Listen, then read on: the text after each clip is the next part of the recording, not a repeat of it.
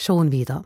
Auch heute haben die Houthi ein Frachtschiff angegriffen, das im Roten Meer unterwegs war.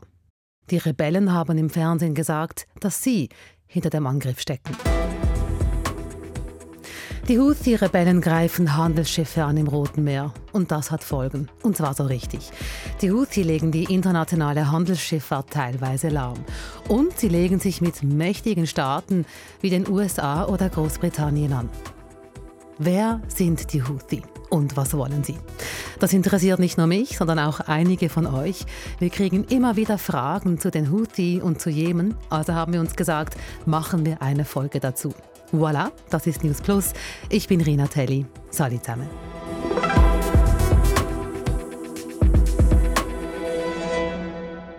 Houthi mit weichem The, so wie bei The auf Englisch. Schon verrückt, oder? Ich meine, mittlerweile spricht die ganze Welt über die Houthi oder zumindest die ganze Newswelt und gibt sich Mühe, den Namen korrekt auszusprechen. Das war nicht immer so, dass die Houthi so im Rampenlicht waren. Vorher hat man nicht einmal von, von der Houthi-Bewegung gehört oder gewusst. Und sie genießen dieser Rampenlicht. Man merkt das. Das ist Elham Manea. Mein Name ist Ilham Manea oder Ilham Mana, wie man das auf Arabisch sagt. Ich habe sie heute angerufen, weil sie sehr gut Bescheid weiß über die Houthi. Elha Manea ist Politikwissenschaftlerin an der Uni Zürich. Sie kommt aus der Schweiz und aus dem Jemen. Wenn wer die Houthi erklären kann, dann sie. Uh, in Jemen wollen sie die Macht. Uh, das ist uh, straightforward. Sie wollen herrschen. Die Houthi wollen mehr Macht in Jemen und darum mischen sie international auf. Um zu verstehen, was sie sich davon erhoffen, müssen wir in ihre Geschichte schauen. Die Houthi ist eine Sektenbewegung. Die Houthi sind also eine Sektenbewegung. Der Glaube spielt also eine große Rolle. Sie vertreten eine radikalisierte Version des Zaidismus, sagt El Manea. Sie gehören zu einer ähm, Minderheit und betrachten sich als Nachkommen des Propheten Mohammed und als Angehörige einer höheren Klasse. Die Saiditen waren in Jemen an der Macht, sehr lang an der Macht. Die Saiditen, die haben Nordjemen vor mehr als 1000 Jahren in Nordjemen regiert. Und dann kam in 1962 eine militärische Putsch, Revolution, je nach ihrer Sicht. Aber Hauptsache ist, dass sie kamen aus der Macht. Seit dieser Zeit sind die Saiditen in Sada Region benachteiligt. Und sie wurden politisch, wirtschaftlich, kulturell marginalisiert und hatten keinen Zugang zu Dienstleistungen. Long story, very, very short. Sie wollen wieder an die Macht. Es kommt zum Aufstand der Houthi gegen die Regierung in Jemen. Das war 2004. Es kommt zum Bürgerkrieg. Und seither kommt Jemen nicht zur Ruhe. Was in Jemen passiert, gilt als eine der größten humanitären Katastrophen der Welt. Die Houthi, die haben nur in bestimmten Teilen des Jemens etwas zu sagen. Also es ist wichtig, dass wir verstehen, dass die, die Machtbasis der Houthi ist regional. Ähm, die befindet sich in der Region Sada im Norden äh, Jemen. Die Houthi, die hätten aber gern in ganz Jemen etwas zu sagen. Und dann ist das da passiert.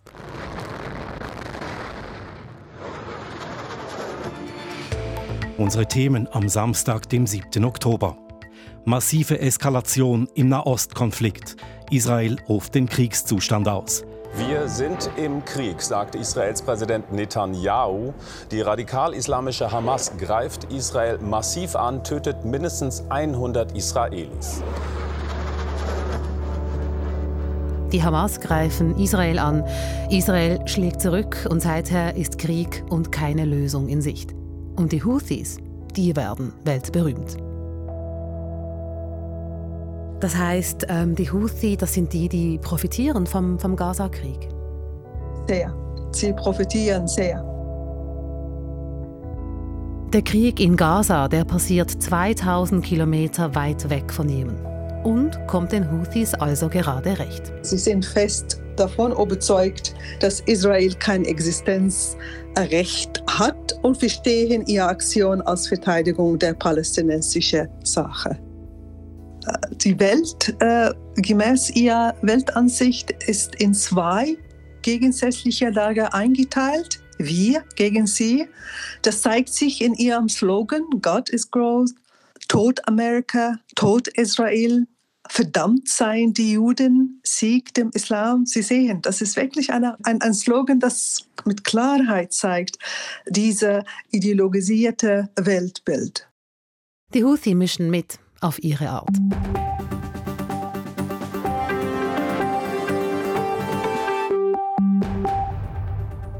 Beschuss von Frachtschiffen im Roten Meer. Die Houthi-Rebellen aus Jemen sagen, sie steckten hinter den Angriffen. In den vergangenen Tagen haben die jemenitischen Houthi-Rebellen offenbar mehrere zivile Schiffe im Roten Meer angegriffen. Schutzkoalition.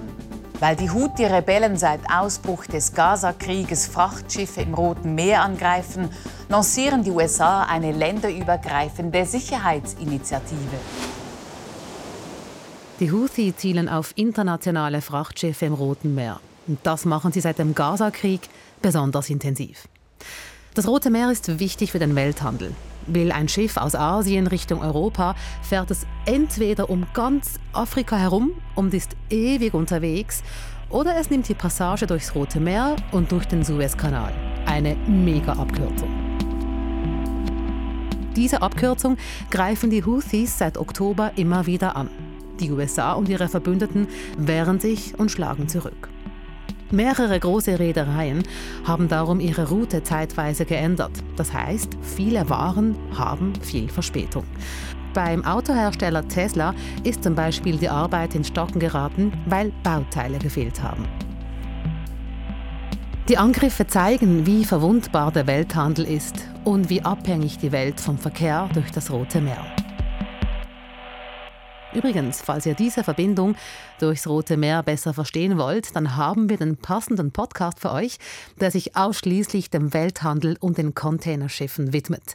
News Plus Hintergründe heißt das Teil, ist gerade frisch erschienen. Ich habe euch News Plus Hintergründe im Beschrieb zu dieser Folge verlinkt. Die Angriffe auf die Schiffe bringen den Welthandel also ziemlich durcheinander. Aber was bringt denn Houthi das alles? Zwei Ziele. Die erste hat mit der Ideologie zu tun. Sie orientieren sich an dieser sogenannten Achse des äh, Widerstands äh, des Iran. Und sie glauben wirklich, dass sie hier die palästinensische Frage unterstützen. Also es ist hier eine ideologische Komponente, die man nicht übersehen darf. Aber auf die andere Seite, die innenpolitische Dimension ist sehr wichtig. Es geht eher um die Richtung, dass in einer Zeit, wo die Houthi weniger Unterstützung innerhalb der Bevölkerung genießt, solche Anschläge werden ihre Popularität oder ihre Unterstützung größer macht. Also es gibt diese zwei Komponenten. Einerseits geht es ihnen ums große Ganze, das Wir gegen Sie, die Gläubigen gegen die Ungläubigen, sagt Elham Manea. Das machen die Houthi mit der Hilfe des Iran. Der Iran, der unterstützt die Houthi. Aber die Houthi, die seien nicht einfach Marionetten des Irans. Man arbeitet zusammen, so quasi nach dem Motto, gemeinsam gegen den Rest der Welt. Aber die Houthi, die wollen noch was anderes. Sie wollen mit ihren Angriffen auf die Schiffe im Roten Meer auch im eigenen Land in Jemen Profit schlagen. Gelingt ihnen denn das? Ja, sie haben ihre Popularität wirklich äh, vergrößert. Man merkt das. Es ist, äh, die palästinensische Frage ist sehr verankert innerhalb von jemenitischer Bevölkerung und gleichzeitig sie genießen dieser Rampenlicht. Man merkt das. Sie sind bejubelt weltweit jetzt. Vorher hat man einfach äh, nicht einmal von der Houthi-Bewegung gehört oder gewusst und plötzlich sind sie im Rampenlicht.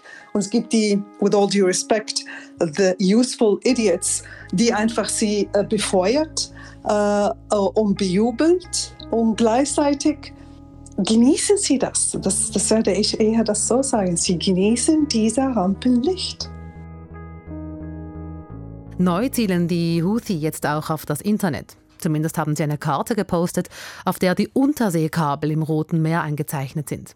Durch diese Kabel sollen 17 Prozent des weltweiten Datenverkehrs fließen, habe ich gelesen. Dass den Houthi so eine Sabotage gelingt, sei nicht unmöglich, aber auch nicht sehr wahrscheinlich, sagen ExpertInnen.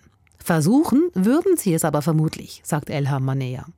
Ich bin der Meinung, sie werden jede Gelegenheit benutzen, um wie ein zerstörerischer Faktor zu spielen. Und das heißt, wenn das möglich ist, werden sie das machen. Und wenn sie genug Informationen, Kapazität durch Iran äh, kriegen, werden sie das machen. Was denken Sie, wie kann das Ganze weitergehen? Also was müsste passieren, dass die Situation sich entspannt? Viele werden eher auch sagen, dass äh, wenn eine Lösung in Gaza gibt, wird man eher eine Entspannung in die Situation erleben. Ich fürchte trotzdem, dass die Houthis, sie haben gemerkt, dass äh, diese Aktion nützlich sein können und dass ihre Position und Kontrolle von sehr strategischer, geostrategischer Position innerhalb von Roten Meer, der Kosten von Roten Meer, kann ihnen, wie sagt man, um, ein Advantage geben. Und dadurch werde ich nicht überrascht sein, wenn sie trotzdem diese Methode und diese Mittel zu ihren Gunsten einfach benutzen. Wenn wir jetzt einfach nochmal ähm, einen Blick auf die Bevölkerung ähm, in Jemen richten. Ähm, es ist eine der schlimmsten humanitären Katastrophen der Welt. Wie geht es den Menschen in Jemen?